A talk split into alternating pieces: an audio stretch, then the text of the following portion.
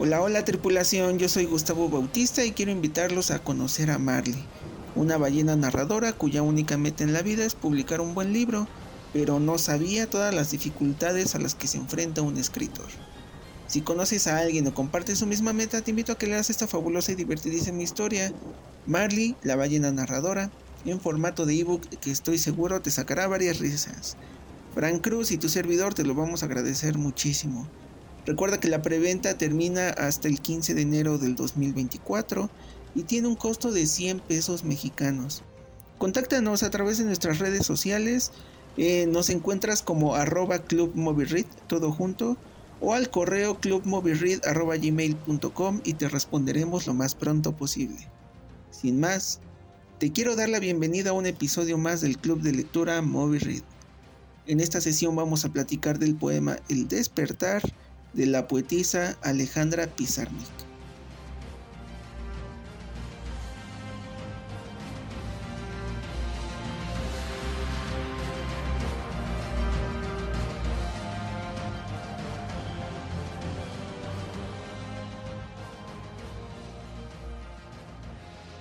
Señor, la jaula se ha vuelto pájaro y se ha volado. Y, y mi corazón es, eh, no sabemos leer, ¿verdad? Toma dos. Toma dos. Señor, la jaula se ha vuelto pájaro y se ha volado, y mi corazón está loco, porque aúlla a la muerte y sonríe detrás del viento a mis delirios. ¿Qué haré con el miedo? ¿Qué haré con el miedo? Bienvenidas, bienvenidos, bienvenides a otro miércoles literario. Como cada miércoles nos acompaña Gus Bravo, ¿cómo estás, Tocayón? Hola, ¿qué tal? Aquí con el frío. Muriéndonos. Volviéndonos cada vez más viejos. cada célula de mi cuerpo se oxida con cada respiro que doy. También nos acompaña Constanza Hernández en este maravilloso cierre de año. ¿Cómo estás, con? ¿Qué cenaste hoy? Hola, yo estoy congelada, no sé si, si estando congelada me envejezco. Yo digo que no. Pues se supone que es al revés. Conservas. Depende, si somos unos vegetales en el refri. Bueno, ya. Eh, ¿Alguien ya conocía a Alejandra Pizarnik? No. solo de nombre. Ok. ¿La habías escuchado por ahí nada más? Pues sabía que era argentina y que según su poesía es muy deprimente. Ok. Pues Flora Alejandra Pizarnik nació en Avellaneda, Argentina, el 29 de abril de 1936, en el seno de una familia de migrantes ucraniano-judíos. Eh, ambos provenientes, ambos provenientes de la ciudad de Ribney o Ribne, como sea que se pronuncie. Eh, igual que muchas familias migrantes de apellidos eslavos, pues su apellido original eh, era Posharnik y sufrió la castellanización al instalarse pues en Argentina. Eh, ella después de cursar sus estudios en filosofía y periodismo en la Universidad de Buenos Aires, spoiler no terminó, y comenzó su formación artística de la mano del pintor surrealista Batil Planas. Eh, sí, filósofa y periodista trunca, básicamente. Según la periodista e investigadora Cristina Piña, en la adolescencia tuvo graves problemas de acné y una marcada tendencia a subir de peso. Los problemas de asma, tartamudez y autopercepción física de la poeta, obviamente, acribillaron su autoestima. Ya te iba a eh, reclamar. Eh, este hecho, a diferencia de, su hermana Miriam, eh, digamos que los padres preferían a Miriam porque pues era delgada, hegemónicamente bonita, rubia, perfecta, el ideal materno, que todo hacía bien, obviamente no tartamudeaba ni tenía asma, calificaciones perfectas en el colegio. Súmale que pues la sombra del nazismo y la Segunda Guerra Mundial pues eran constantes entre los padres, por lo que ensombreció, entre comillas, de infancia de, ambas niñas. Obviamente pues este, Alejandra iba más en picada. Para los que no, no sabían, Eh, Alejandra, desde hace rato le quiero decir Andrea, pero no, es Alejandra. Alejandra era super compa de Julio Cortázar. De hecho, Julio era quien le ayudaba a sobrepasar pues sus, sus momentos deprimentes. Era, eran compitas, obviamente, pues en este mundo heteronormado, pues pensaban que eran pareja, pero no, solamente era su hombro en el que quería llorar y pues le tendía la mano muy linda. Y bueno, entre 1960 y 1964, Alejandra vivió en París, donde trabajó para la revista Cuadernos y algunas editoriales francesas, publicó poemas y críticas en varios diarios, eh, tradujo a Antoine, Artaud y otros franceses que no voy a intentar pronunciarlos. Además estudió historia de las regiones y literatura francesa en La Soborna.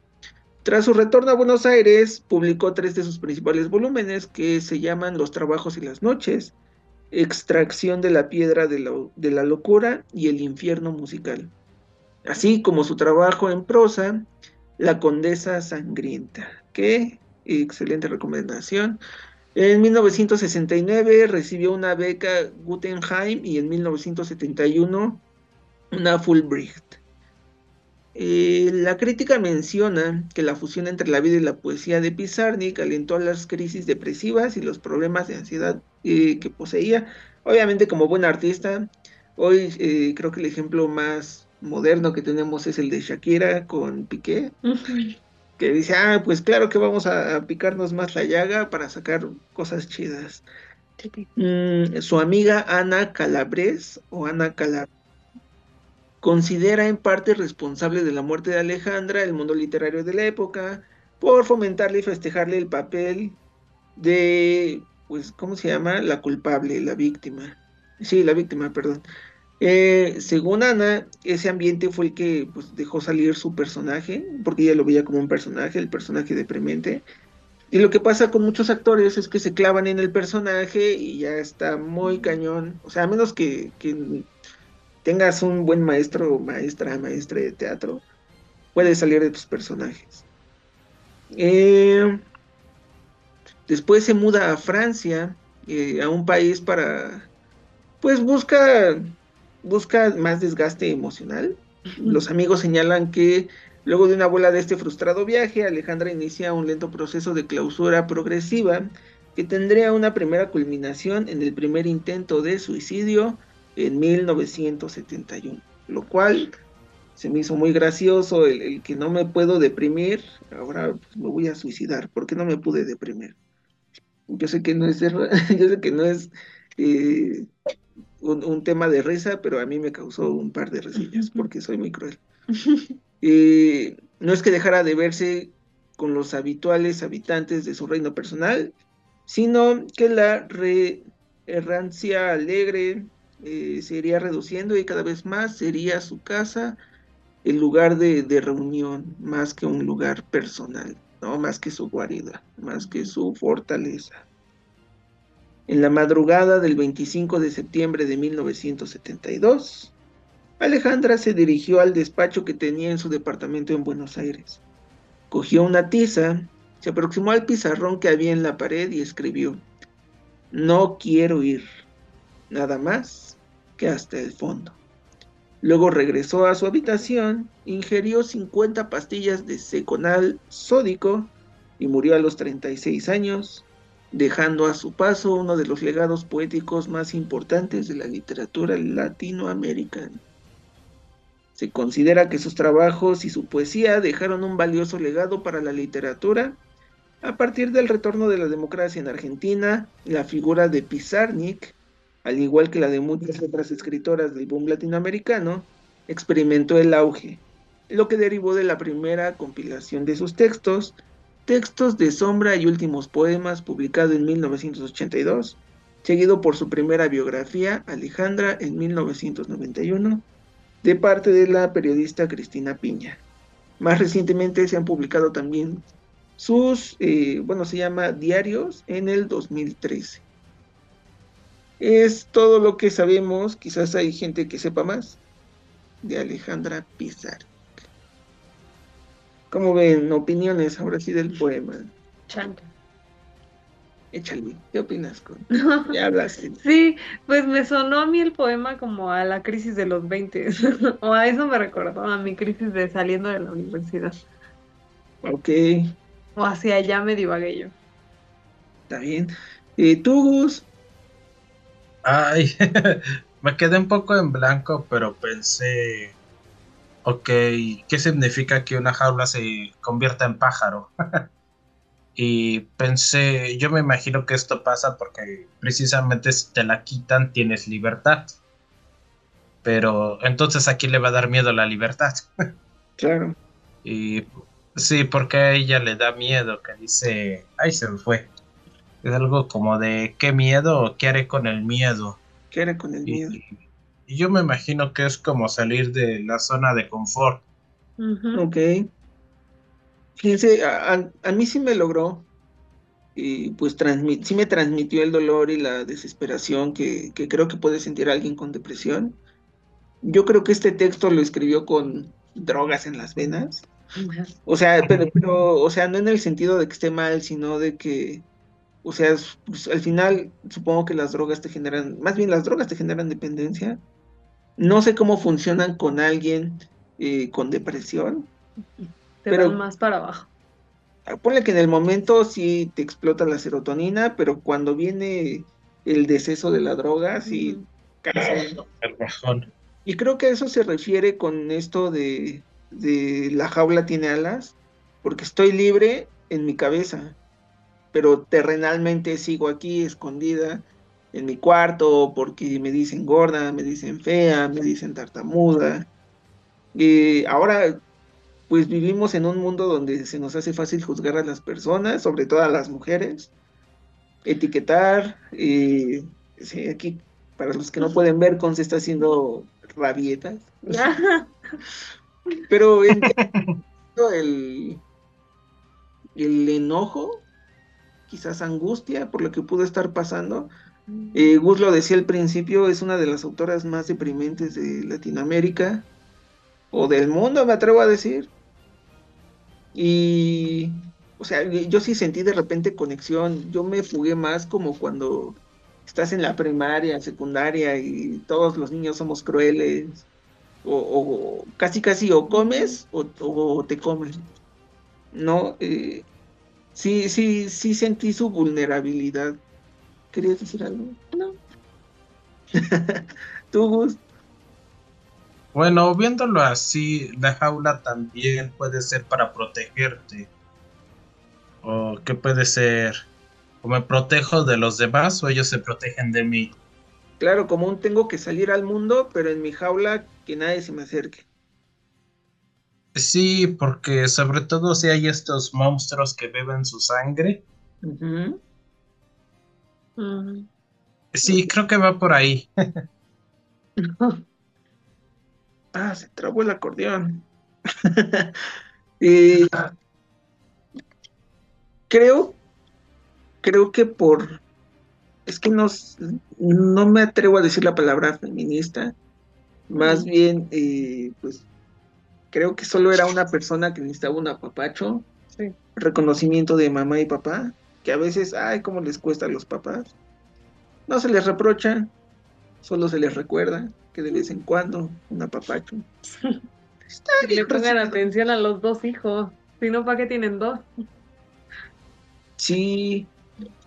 Y aparte, pues, no sé, creo, creo que hay muchas razones por las que pues nuestra generación no quiere tener hijos, por, lo- por el mismo trato, ¿no? Yo escuchaba eh, hace rato un, programa de comedia que, que justo habla de que nuestra generación no quiere tener hijos porque, ah, se te murió el Tamagotchi, o estás jugando, llama Stop, y si pierdes te ponen un hijo, y dices, no, yo no quiero hijo, o desde, desde chiquito te, te dicen, ah, mira, un perrito es una responsabilidad y tienes que cuidar y tienes que esto y tienes que aquello. Entonces creo que, pues la generación de, Alejandra o de nuestros padres, es como, vaya, hay, un, hay reglas de un sistema cuál es seguir, ¿no? Que es cásate, reprodúcete y muere. Y ese ya es tu ideal de vida. Y yo creo que si hay gente que nos escucha, que no tiene idea de lo que estoy hablando, pues no es de huevo tener hijos. No. Ay, es que traía como muchas cosas, porque también era familia de refugiados, entonces pues ya traía, sus papás traían traumas que seguramente ella presenció de chiquita. Y la historia de Argentina, como que en esos años, no me la sé bien, pero según yo estaban en dictadura y fue todo un- ahí tormentoso. Sí, América Latina en general entre los 40s y 60s. O sea, te hablo mientras todos le aplaudían a Mario Llosa, a Cortázar, a este señor, ¿cómo se llama? Siempre se me va el nombre. El... Ay, el otro señor muy importante de Latinoamérica, Laberinto de la Soledad. Ah, Ah, Ese señor. no, bien importante. Sea, mientras había una revolución, pues literalmente política en estos países, eh, esta literatura fue como el, el- el Pink Floyd, el rock and roll, el, el avándaro de escúchanos, siéntenos. Eh, es, esto, esto no se tiene que quedar así. Súmale eh, también pues esta presión social de repente, supongo que como un influencer de, ah, mira, ya eres famosa de la noche a la mañana. Y mucha gente no sabe lidiar con esa presión. ¿Qué es lo que decía esta periodista? ¿Sabes qué? De repente se clavó en su papel de deprímete, deprímete, y quizás su cerebro se le empezó a creer. Y, o sea, mi, mi- mi hilo o, o mi tren de pensamiento es como, pues mira, no pensaba ser famosa así, solo tengo que estar más triste, no sé controlar la fama. No sé, yo ahí. Decía, con, inclusive aquí en el verso dice, Señor, tengo 20 años, también mis ojos tienen 20 años y sin embargo no hacen nada. Creo que eso se me hizo muy fuerte con, con lo que decía Cons de, de la crisis de los 20. De chin, maldita sea, todo el mundo se está casando, todo el mundo viaja, todo el mundo tiene hijos. ¿Y yo qué estoy haciendo? De verdad tengo una meta, tengo un sueño, ¿cómo peleo por ese sueño? Y ahí está el resultado. Hermoso pero triste. Ujú. Eh, ¿qué más? ¿Qué más, le, qué, qué más le podemos sacar a este poema? Por ejemplo, acá creo que igual era una señal de suicidio que dice, ¿cómo no extraigo las venas? ¿Cómo no me extraigo las venas y hago con ellas una escala para huir al otro lado de la noche? A mí me suena mucho a suicidio. Pues es que arriba ya te lo mencionó. En el verso anterior, justo te dice, ¿cómo no me suicido frente, frente al espejo? La señal ahí estaba. Pero pues también era una época en la que la salud, si ahorita la salud mental sigue siendo un tabú todavía en muchos lados. Pues de hecho creo que eh, Alejandra estuvo un rato en la clínica, estuvo en clínicas porque por ser mujer básicamente, estirectomía y Depresión tenía. Pero a lo mejor estaba, digo, es que la depresión creo que es un tema muy, O algo, no sé. muy este, muy moderno, el que estemos hablando de, de estos Por temas. eso, pero él lo tenía. Ajá, y de hecho justo, o sea, cuando ella muere es porque la, la dejan salir, Mm. así como tus días de sal de la clínica un rato. No encontré más, pero si alguien encontró más información, eh, en las redes sociales. Eh, decía que justo la, la dan de alta como estos días de descanso de, de las clínicas y ahí es cuando decide suicidarse. Mm, sí, grandísimo chale. No sé si era católica, supongo que sí, porque repite mucho la palabra Señor. Y como, como es que la gente lo llama cobardía, pero yo siento que es valentía. O sea, debes tener muchos, mucho valor para tomar decisiones suicidas. No, a diferencia de, de muchas personas de, no, es que qué cobarde, dejas de vivir, casi casi hiciste trampa, no se vale, tienes que llegar viejo. Y no, o sea, no sé, a mí personalmente me gustó su texto, mientras escogía qué, qué texto estaría bueno para leer, este fue el que más me llamó la atención. Eh, y vaya, creo que, que sí trae, sí traía bastantes, bastantes cosas cargando de, pues, de su pasado, de su historia, de sus padres, de su hermana. Y, y encontrar pequeños refugios, en este caso, pues creo que el más icónico fue Julio Cortázar, De hecho, creo que no sé si, si están en un museo las cartas que se escribían entre ambos, Mm. pero estaría genial darles una leída. Conclu- Conclusiones, chicos. Gus, Bueno, yo me imagino que la tuvo peor porque casi a los 30 ya estabas en la tercera edad. Si no te casaste, si no tuviste hijos, como que ya, ya no la armaste. chúmbale, ¿eh? Sí, sí. Donde que los Eh. latinos somos bien chistositos con esos temas. Sí. Pues desconozco ahora sí que cómo eran sus papás, pero no sé, a lo mejor por la época era más importante que una mujer hiciera estas cosas en lugar de escribir. Claro, justo, sí. O sea, de que ni para ser mujer sirves, ¿no? Casi, casi, porque nadie te algo quiere, no así. Pues, Pues lo mencionaste, o sea, que querían más, bueno, le ponían más atención a la hermana porque era bonita ella. Sí, Porque nuestro deber en esta sociedad es ser bonita y dar hijos. No venimos a otra cosa. como que no son personas también. Que sí, la neta pues está muy triste, pero, o sea, literariamente me, me encanta. Creo que le hemos hablado a lo largo de- del club, gente que le interesa escribir. Aquí hay un claro ejemplo de imágenes literarias. La jaula se ha vuelto un pájaro, que es el poeta te afirma que, pues que, que ahí está la libertad, pero no me dice que es una libertad triste o, reprimida y pues se devora tus esperanzas, ¿no? ¿Cómo dices que un chiste es chistoso en vez de contarlo, ¿no? Lo ideal sería que cuentes el chiste para que la gente vea que es gracioso. Por eso eh, lo- el- mi, mi- mi opinión era que yo sentí el, el dolor, sentí la oscuridad, sentí el rechazo. Volví a la secundaria cuando me hacían bullying con la primaria, no sé, por ahí anda reprimido, una de esas dos. Los niños eran crueles, pero ya lo dejamos pasar. Ya estoy yendo a terapia. Y con eso quiero concluir. Sí, con vayan a que- terapia. Vayan a terapia, que sean hijos deseados, que no sea nada más un capricho de mamá y papá, que esté bien pensado y que tengan las posibilidades, claro, porque pues niños cualquiera podría traer, pero una vida digna no cualquiera la puede dar. Lo disfruté, me gustó y pues lean más a Alejandra. Creo que siempre que, que leo a, a una autora, digo, wow, ¿por qué no hablan más de estas personas? No, creo que y comparto un poco el punto de vista de Cons, de pues ya, ya, ya consumimos mucho producto de vato. Hay que ver qué, qué hacían las chicas, ¿no? Para entender más el contexto social, económico, político de las épocas. Y bandita, pues entender por qué las chicas están marchando, entender por qué solo están rayando piedra pulida, monumentos. Creo que ahí hay mucha, mucha, mucho tema de plática, polémico. ¿Alguien quiere anunciar algo? No, no. vayan a terapia, Vayan a terapia. por favor. Todos a terapia, como propósito de año nuevo. Sí.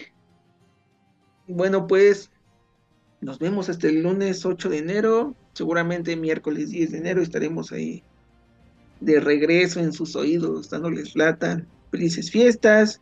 Y pues que uno de sus propósitos de este año sea leer más y escribir más. Y qué chido por las personas que nos están apoyando. Gracias por recibir a Marley. Gracias al grupo de escritora también, que ahí andamos tallereando y, y dándonos golpes de cabeza contra el teclado, porque no es perfecto nada. Y, y pues recuerden que todos son bienvenidos en la familia Movie Red. Gracias por seguirnos en todas las redes. Gracias a artistas y negocios que se han acercado a preguntar pues, cómo patrocinarnos. Creo que eso eh, es algo bellísimo que, que crean en este proyecto. Gracias a todo el mundo que nos escucha. Y gracias por otro y último miércoles literario de este 2023. Se acabó el año. ¿Ya tienen sus propósitos de año nuevo? No. no. Todos.